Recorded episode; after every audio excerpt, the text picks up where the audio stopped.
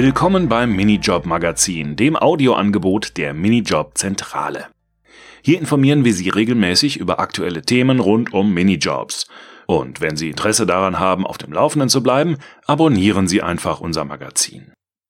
In dieser Ausgabe berichten wir über die Anhebung des Mindestlohns in 2020, die Vorteile von kurzfristigen Minijobs in der Weihnachtszeit und über eine aktuelle Umfrage.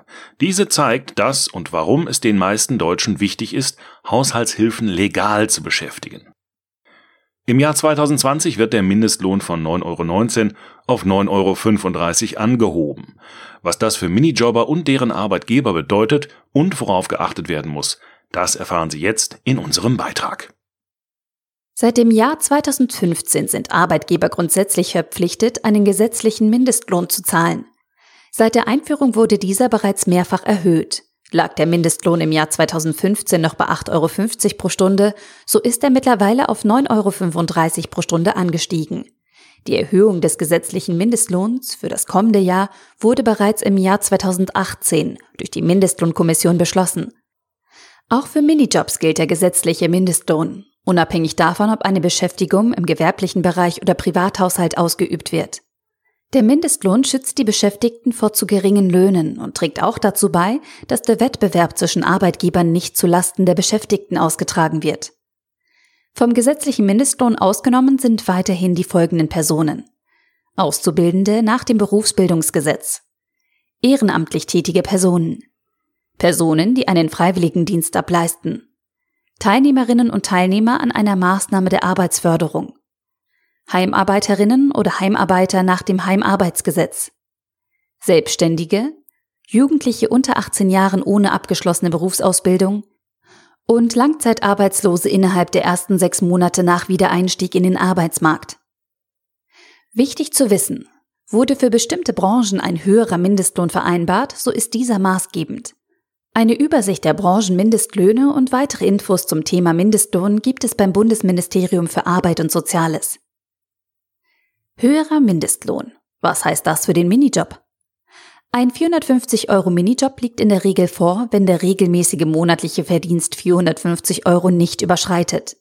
Für einen Minijobber, der den gesetzlichen Mindestlohn erhält und bereits jetzt die 450 Euro Grenze ausschöpft, kann die Beschäftigung durch die Erhöhung des Stundenlohnes sozialversicherungspflichtig werden. Tipp für Arbeitgeber und Arbeitnehmer. Soll die Beschäftigung weiterhin ein 450 Euro Minijob bleiben, muss der Beschäftigungsumfang zum Jahresanfang reduziert werden. Der Minijobber kann ab 2020 nur noch rund 48 Stunden pro Monat beschäftigt werden.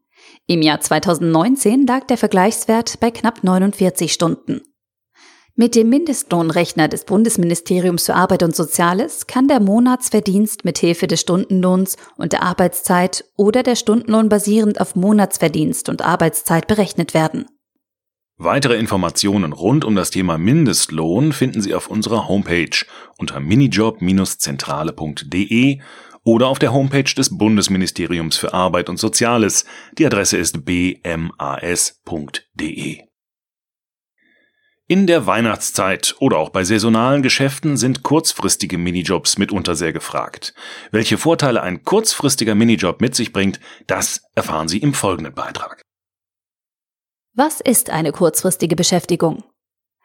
Ein kurzfristiger Minijob ist eine Beschäftigung, die zeitlich befristet ist, und zwar auf längstens drei Monate oder 70 Arbeitstage im Kalenderjahr.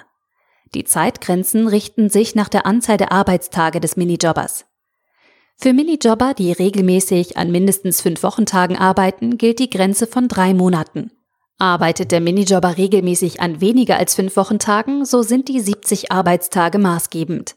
Dabei ist wichtig, dass die zeitliche Befristung bereits im Voraus zwischen Arbeitgeber und Arbeitnehmer vertraglich vereinbart wurde. Hat der Minijobber bereits im Jahresverlauf andere kurzfristige Minijobs ausgeübt, sind diese ebenfalls zu berücksichtigen und auf die Anzahl der Tage anzurechnen. Welche Vorteile bringt ein kurzfristiger Minijob mit sich? Erster Vorteil. Die Höhe des Verdienstes ist nicht begrenzt. Gerade in der Weihnachtszeit kann ein bisschen mehr Geld im Geldbeutel guttun. Kurzfristige Minijobs haben den Vorteil, dass die Höhe des Verdienstes nicht begrenzt ist und Minijobber im vereinbarten Zeitraum so viel Geld wie möglich verdienen können. Verdient ein Minijobber mehr als 450 Euro monatlich, muss der Arbeitgeber jedoch prüfen, ob der Minijob berufsmäßig ausgeübt wird. Ist dies der Fall, besteht keine kurzfristige Beschäftigung und somit kein Minijob mehr. Zweiter Vorteil. Es fallen keine Sozialversicherungsbeiträge an. Für Arbeitgeber und Arbeitnehmer gleichermaßen interessant? Bei einem kurzfristigen Minijob fallen keine Sozialversicherungsbeiträge an.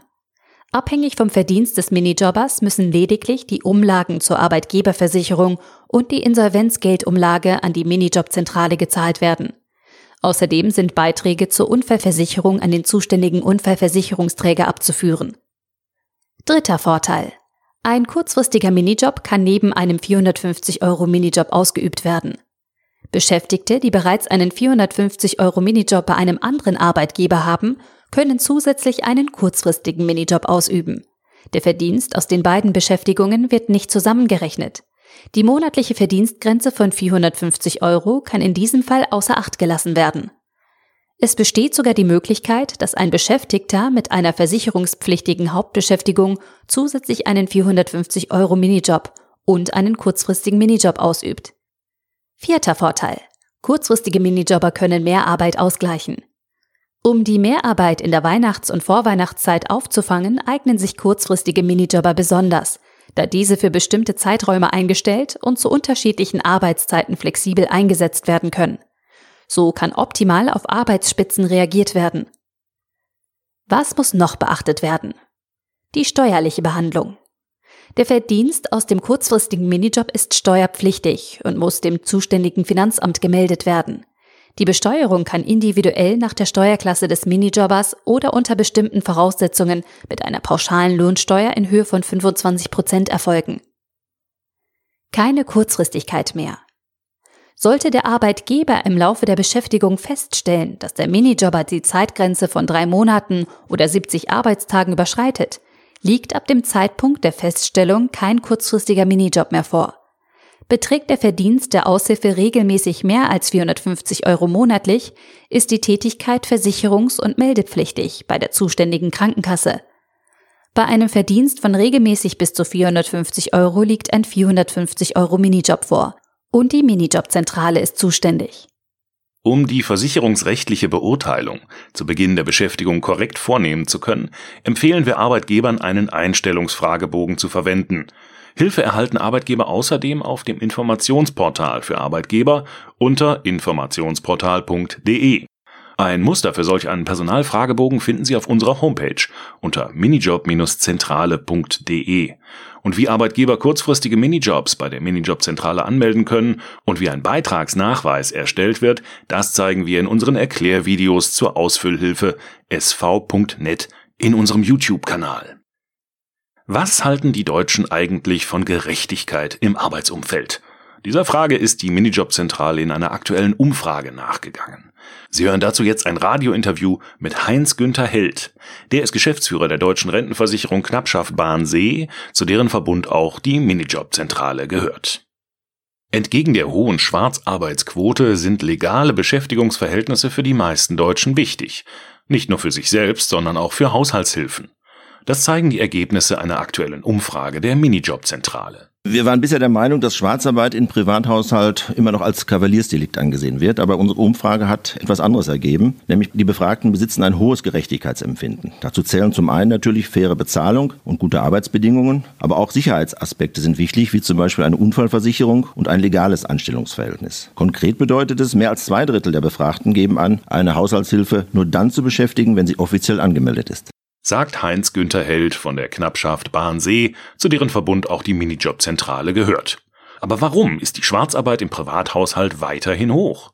Ein Großteil der Befragten geht immer noch davon aus, dass die Arbeitgeber hohe Abgaben zahlen müssen. Aber Fakt ist, Arbeitgeber zahlen nur geringe Abgaben, nämlich nur 14,69 Prozent vom monatlichen Verdienst der Haushaltshilfe. Außerdem sind haushaltsnahe Dienstleistungen, die von einer Putzhilfe erbracht werden, vom Arbeitgeber steuerlich absetzbar, sagt Held. Sie können Ihre Steuerschuld um bis zu 20 Prozent Ihrer Kosten reduzieren. Das sind bis zu 510 Euro jährlich. Und ein weiterer nicht zu unterschätzender Vorteil, Arbeitgeber sind vor Schadensersatzansprüchen im Fall eines Unfalls und vor einem Bußgeld von bis zu 5000 Euro geschützt. Übrigens, Minijobber profitieren ebenfalls von der Anmeldung. Sie sind unfallversichert und sie erwerben Rentenansprüche. Seine Haushaltshilfe anmelden kann man ganz einfach unter www.minijob-zentrale.de. Und das war sie, die zweite Ausgabe unseres Minijob-Magazins. Möchten Sie mehr über Minijobs erfahren oder über aktuelle Entwicklungen dort auf dem Laufenden bleiben? Dann abonnieren Sie am besten unser Audiomagazin oder Sie besuchen unseren Blog unter blog.minijob-zentrale.de. Sie können uns natürlich auch gerne auf Twitter, Facebook, YouTube und LinkedIn folgen. Basisinformationen zum Thema Minijobs und alles rund um das Thema Anmeldung einer Haushaltshilfe finden Sie außerdem auf unserer Homepage unter minijob-zentrale.de.